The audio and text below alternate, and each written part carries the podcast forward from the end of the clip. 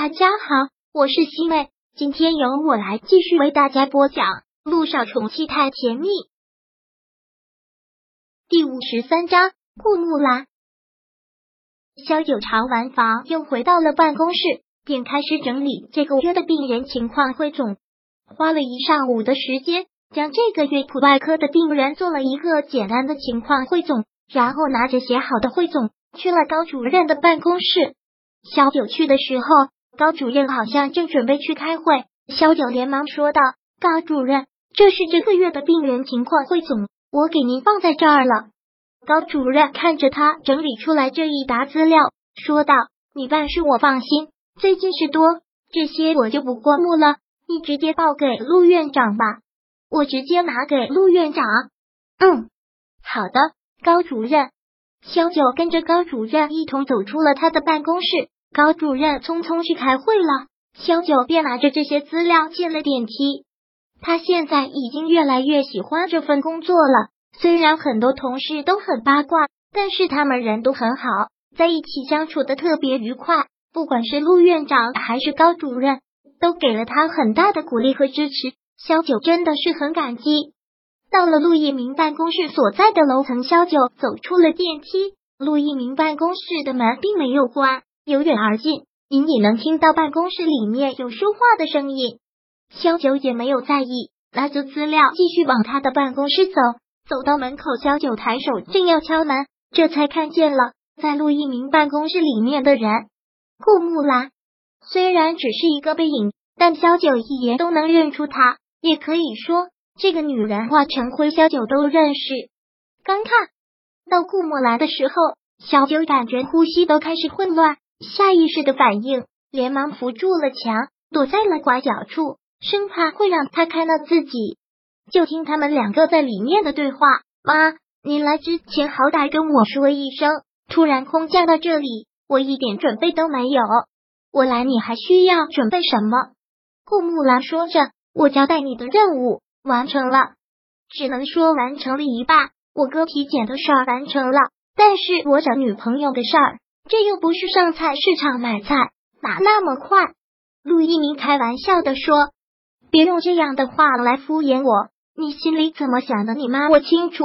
一个月之内，你要是不给我找一个满意的儿媳，这个院长你也不要做了，跟我回来市去。妈给你找小九，身体一直靠着墙，手一直捂在胸口上，慢慢的已经听不到顾墨兰说什么了，满脑子只有恐惧。满脑子都是六年前这个女人残忍的一切。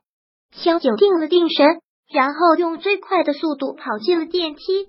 听到了办公室外面的动静，陆一鸣忙走到办公室外看了看，只听得电梯门关闭的声音，空无一人，他便又返回到了办公室。萧九快速跑回了他的办公室，然后关上了门，大口的喘着粗气，心像是要跳出来，然后忍不住开始胡思乱想。忍不住开始编织各种的阴谋论。当又跟他近距离的时候，萧九只觉得一大片阴影笼罩在他的心头，然后连忙跑到了换衣间，跟他同科室的李医生正打算换衣服准备下班。萧九很抱歉的说道：“李医生，真的是不好意思，我突然有些不舒服，跟你换个班。今晚我值夜班，麻烦您了。”萧九跟李医生换了一个班。然后换好衣服，匆匆的跑出了医院。跑出医院之后，他连忙给连依打去了电话。你说什么？那个女魔头来医院了？因为萧九给他讲的那个故事，连依对顾墨兰的印象就是一个十恶不赦的女魔头。是萧九现在说话的声音都有些慌。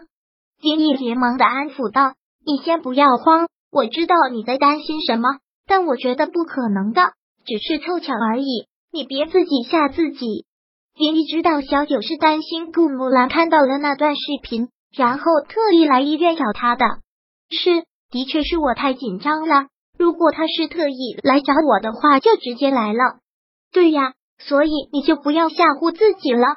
陆一鸣是他儿子，他过来看他儿子，这个很正常的，也不可能待太久，应该过两天就走了。要不然，以防万一。这两天你先请假，请两天假，那就等于真的不打自招了。我这两天先值夜班吧。嗯，别担心了，医院那么大，就算你不请假，其实遇到的概率也不是很高的。嗯，有林一的安抚，小九放松了很多。刚刚见到顾木兰的那一刻，真的觉得头皮都发麻。放下了电话之后，他又去了学校，知道小雨滴安心在里面上课，他便彻底放了心，忍不住一再的叮嘱老师：只有我和他干妈能来接小雨滴。其他的任何人都不能接他走，真的麻烦您了，老师。但是陆氏国际，陆亦辰批完了一沓文件，身子完全放松的靠在了椅背上，闭着眼睛，让自己的脑子休息一下。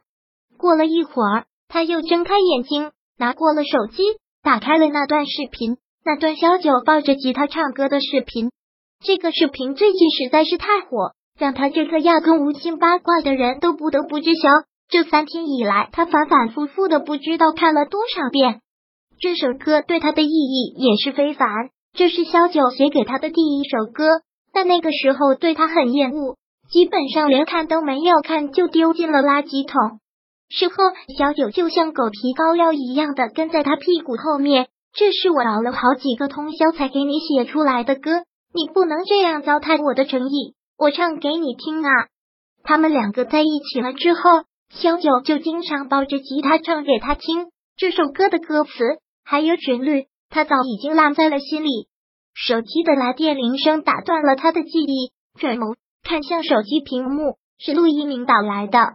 喂，哥，咱妈从国外度假回来，直接空降到我这里了，说是乔小姐也会向剧组请几天假过来，我就是传达老佛爷的主意，让你也过来一趟，一起吃个饭。不。或是吃一顿饭，至于这么兴师动众，让乔小姐特意请假过来，你不用想也知道是为了什么。不要让我为难啊，哥！要是等咱妈给你打电话，那可就我知道了。陆亦辰没有听他说完，便挂断了电话。第五十三章播讲完毕。想阅读电子书，请在微信搜索公众号“常会阅读”，回复数字四获取全文。感谢您的收听。